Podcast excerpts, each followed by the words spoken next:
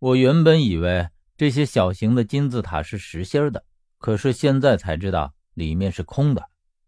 十三用手电照了照洞里，里面的确是空的，而且这个洞一直延伸到了地下深处，竟然根本都看不到头。而除此之外，洞里面什么也没有，当然除了撒了一地的血迹。我说：“这个伙计多半是已经被拖进里面去了，但又会是什么东西，竟然能将一个人一声不吭的拖走呢？”当时我和他最多也只有一个身位的距离，他被拖走，我竟然丝毫不知，而且他竟然连一点声音都没有发出来，这未免也太诡异了。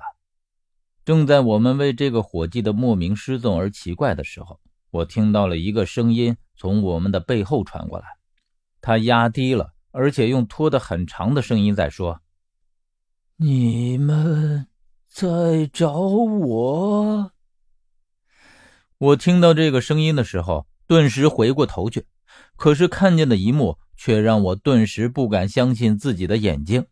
只见那个伙计就站在我们身后，可是却也已经不是那个伙计了。只见他全身都是血，这并不算什么，最重要的是他的头已经被割掉了，他身上的血正在从脖子里流出来，而他被割下来的也好，被砍下来的也好的头颅。却被他用手抱着，那双眼睛定定地看着我们，声音就像是从嘴里边发出来的一样。我们见了这一幕，迅速地站起来，纷纷转过身子朝着这个伙计，而且一时间竟然不知道该如何回答他，因为他这样的形态很显然已经不是一个人了。他也这样站着，抱在手上的头颅还在滴着血，然后我看见他的脸上突然散开了一抹笑容。一抹古怪至极的笑容，然后我听到他再次开口说道：“你们想死一次吗？”说完，他的双手突然举了起来，然后将手上抱着的这颗头颅朝我们扔了过来。我们当然不敢接，让开了身子，任由他掉在地上。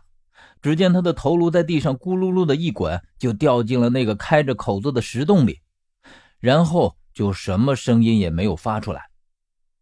也就是在这个伙计将自己的头颅丢掉的那一刻，只见又是一股血从他的脖子里喷出来，然后那个尸体便倒在了地上，彻底的死去了。我和十三相互对视一眼，另一个伙计上前检查了他的身体，然后说：“十三爷，的确是死了。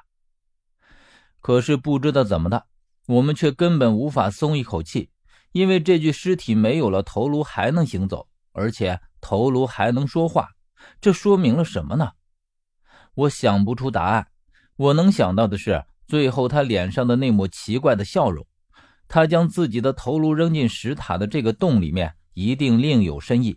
更重要的是，一般东西扔进洞里去，或多或少都会听到东西落地的声音。可是这颗头颅掉进去之后，就像是石沉大海了一样，竟然连一点声音都没有发出来，这又说明了什么呢？一时间，这些疑问像一条绳索一样将我们困在其中。也就是在这个时候，从石塔的石洞里传出来了一丝声音。起初我以为就是那颗头颅终于落地发出的声音，可是细细一听却不是，因为这声音是越来越大的。就像是铁锤敲在石板上的声音一样，而且越来越响亮。从最初的几不可闻，已经渐渐的清晰响亮了起来。我们三个人怕有突变，于是纷纷的向后退开。这里空间本就狭窄，只退了一两步，身子就已经靠在了另一座石塔上。而且身子靠上去的时候，整个人能够感受到身后的石塔在震动。这时候，我情不自禁的喊出一声：“不好！”似乎是伴随着我的声音，只见一个东西呼啦啦的从石洞里钻了出来，竟然是一条青花大蟒。它的身子足足有一人粗细，有数十米长。它一钻出来，就将自己的身子绕着石塔缠起来，然后舌头高高的扬起，就像看猎物一样，静静地注视着我们。乍一看，这么大一条青花大蟒突然出来，我们的脊背猛地一阵发凉。我在心里嘀咕：从里面钻出来什么不好，非要钻出来这么大的一只庞然大物，吓死小爷我了。这青花大蟒看上去不像是善类，刚刚那个伙计的头颅掉进去了，估计早已经被他吞入了腹中。我算是明白那个伙计最后的那句话了，他这样做是为了将这条巨蟒给引出来。我推想，这种鬼地方肯定是没有什么东西可以吃的，他除了睡觉也只能睡觉。这时候看见我们三个活物送上门来，肯定是欣喜异常。现在估计早已经乐晕了，所以才没有急着攻击我们。我朝十三和另一个伙计打手势，示意他们不要轻举妄动。同时，我们一步步非常缓慢地往后面退，但是他好像已经发现了我们的意图。只见他的头突然探下来，我们立刻不敢再动。